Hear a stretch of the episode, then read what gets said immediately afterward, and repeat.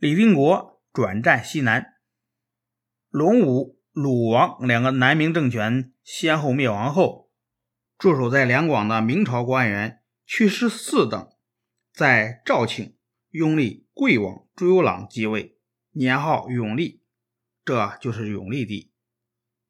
公元一六四九年，屈师嗣在桂林城被清兵攻陷后就义。在桂王政权面临覆灭之时，李定国领导的大西农民起义军担负起抗清的重任。李定国本是张献忠手下四名勇将之一，又是张献忠的义子，排行老二，老大是孙可望。张献忠牺牲后，孙可望、李定国率领剩下的五六万起义军南下贵州、云南。他们派人告知永历帝，愿意和他们联合抗清。永历帝见形势危急，只好依靠大西军，封孙可望为秦王。孙可望是个有野心的家伙，他把永历帝控制在手里。在贵阳作威作福，根本不想抗清的事儿。李定国却一心抗清。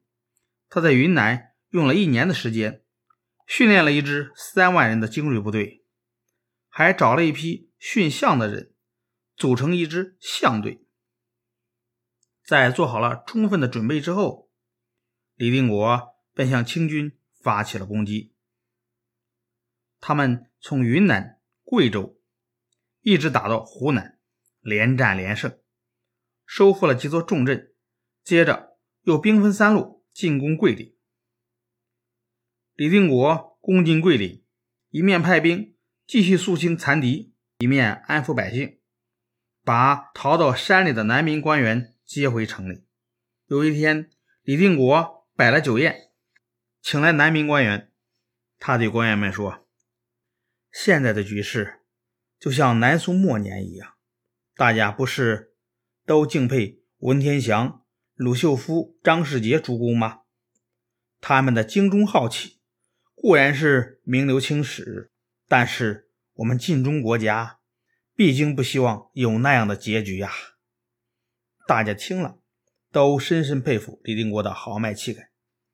永历帝得到捷报，封李定国为西宁王，接着。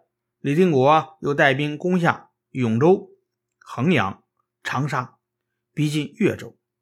清廷得知消息，大为震惊，连忙派亲王倪堪带领十万清军反攻长沙。李定国得到消息，知道清军来势很猛，就主动撤出了长沙，但他却在退到衡阳的途中设下伏兵。倪堪率兵追击时，中了明军的埋伏，当场被砍死了。李定国的胜利引起了秦王孙可望的妒忌，孙可望假意邀请李定国来商量国事，想借机暗害李定国。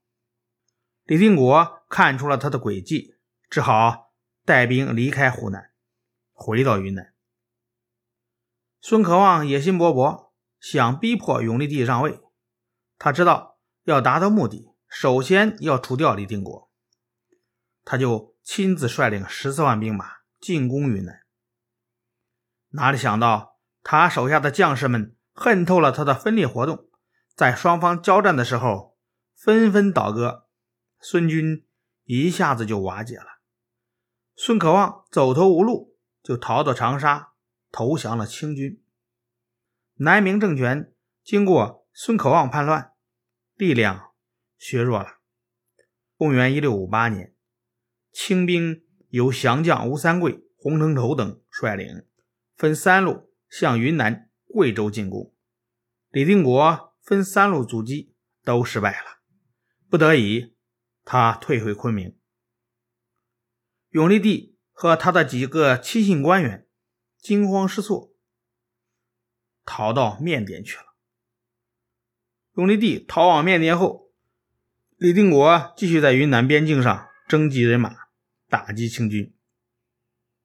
他接连十三次派人去接永历帝回国，永历帝都不敢回来。公元一六六一年十二月，吴三桂亲自带领十万清兵开进缅甸，逼迫缅甸交出了永历帝，并将永历帝处死。就这样，南明政权彻底灭亡了。李定国艰苦抗清十多年，没有实现他的愿望，终于忧愤而死。临死的时候，他对他的儿子和部将说：“宁可死在荒野，也不能投降啊！”